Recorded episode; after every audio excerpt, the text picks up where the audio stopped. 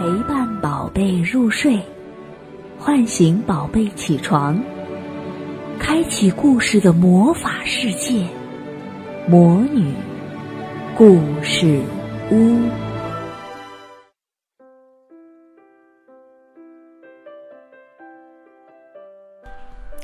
亲爱的小宝贝们，今天我们来讲《绝非普通人》系列的第三集，名字叫做《吸铁石爱德蒙》。吸铁石爱德蒙，我叫爱德蒙，今年二十二岁。我在一个地球人尚未知的星球上，正跟一个叫博罗格的外星人下着棋。我是怎么登陆到这里来的呢？这个说来话长。首先得说的是，我有一个让人恼火的毛病，就是自找麻烦。我呢，出生在伦敦，出生后不久，妈妈就发现我有一种特异功能，我总是能把周围的金属都吸到自己的身上，同时我自己也被那些含有铁、锌或钢的东西强烈吸引。它被吸在哪儿了？洗衣机上面。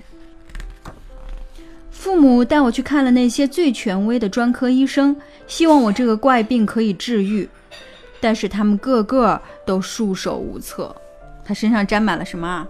小汽车，玩具小汽车。于是呢，他们在家谱中寻找，结果发现啊，我有一个曾叔伯曾经在集市上名噪一时，他可以吞掉各种各样的金属物品。毫无疑问啊，我肯定就是继承了这个远亲的特异功能。我的病看来是治不好了，谢谢您了，曾叔伯。虽然上街有危险，但是我还是不想把自己关在家里。我软磨硬泡，要求父母允许我像同龄的孩子一样去上学。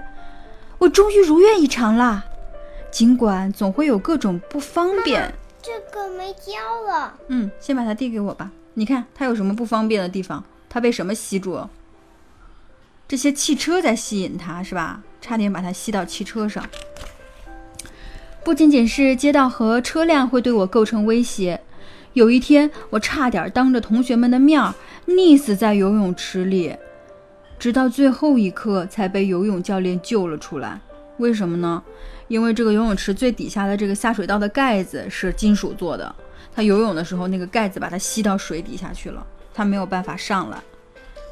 好在最后一刻教练救了他，对吧？嗯。在家里的时候，我喜欢坐进我的太空球球椅，因为只有在那里面才会感到百分之百的安全。一坐进我的球球椅里，我就开始如饥似渴地阅读那些大冒险家的历险故事。在那个椅子里，我度过了童年的大部分时光。并且我发誓要成为一名探险家。但是每当我从那个蚕茧里面出来的时候，事情总是变得很糟糕。他指的蚕茧可能就是他的家，他的那个球球椅。他路过这个 Tiffany 珠宝店的时候，发生了什么？珠宝全都在他身上，对吧？然后呢？后面？追警察，对，警察以为他是珠宝大盗，在追他。追到他的时候，警察发现他真的没有被没有办法对自己的行为负责，因为他把警察的手枪都吸到了身上。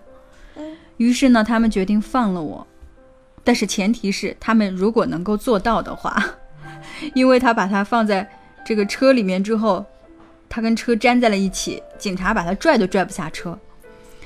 看来要满足我强烈的探险愿望不会太容易。像伦敦的年轻人一样，抱着交朋友的目的，我决定加入流行乐队。在竞争乐队主唱的试唱环节，我就发现，哦，乐器跟我不合拍，或者是太合拍了。怎么啦？乐器全都粘在他身上。对呀，吉他呀。我跟你说句话。萨克斯啊，贝斯啊，啊。我有点想再添一个创口贴。嗯，好的，待会儿啊。不过呢，也多亏这种非凡的本领，我才遇到了我的女朋友贝奇。她去看牙医，自然是他的微笑吸引了我。因为什么？因为贝奇的嘴巴里边沾了很多的牙套，就？像你，啊，对的，妈妈以前也是戴牙套的，现在你还戴？现在我还戴吗？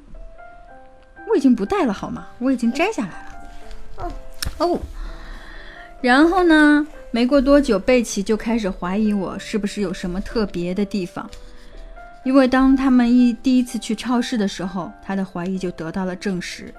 超市里的罐头啊、吃的呀、那些金属的东西啊，都贴到他的身上啊。在医院里，我就向我的女朋友贝奇诉说了我种种的倒霉蛋儿的经历遭遇。贝奇真的不愿意再看到我这样下去了，身上不是这里青就是那里肿。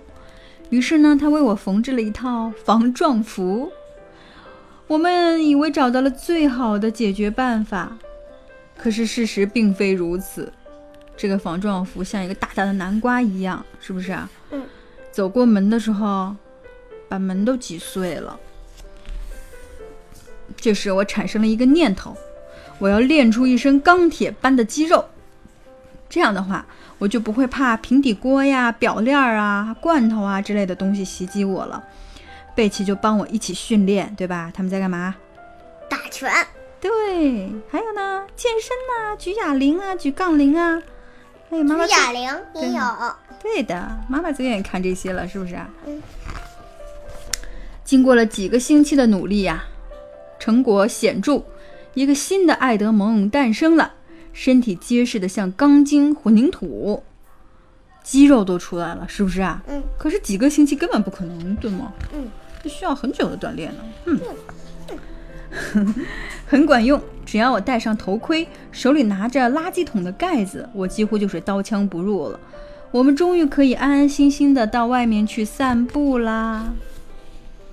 我心里踏实多了，甚至学会了用自己独门的方式来乘坐公交车。什么方式啊？吸住，对，别人坐在公交车里面，他抱着女朋友粘在公交车外面，不用跟别人去争争座位了。贝奇也跟着享受了一把。我找到了一份在机场检测金属的工作，现在是事事顺利啊。我开始觉得，最终还是这种随便上上班的懒散生活比较适合我，而星球探险的事业应该与我无缘。一天傍晚，我跟贝奇正在享受着落日的余晖，突然，怎么啦？它被吸上去了。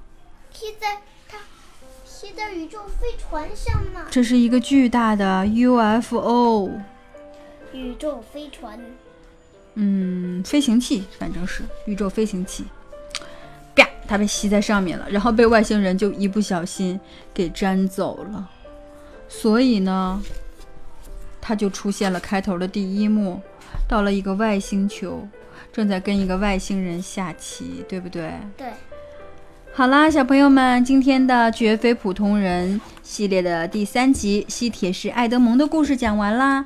你有没有喜欢这个系列呢？讲的都是一些绝非不是普通人的人，嗯，很有意思啊，奇奇怪怪的。好啦，我们下一集再见。你有什么要说的吗？嗯，好。现在提亚魔女的故事讲的好听吗？下次再让提亚魔女跟你给你们讲故事，可以吗？小朋友们，嗯，好的，跟大家说拜拜吧。小朋友们再见。嗯。亲爱的小宝贝们，今天的故事就讲到这儿了。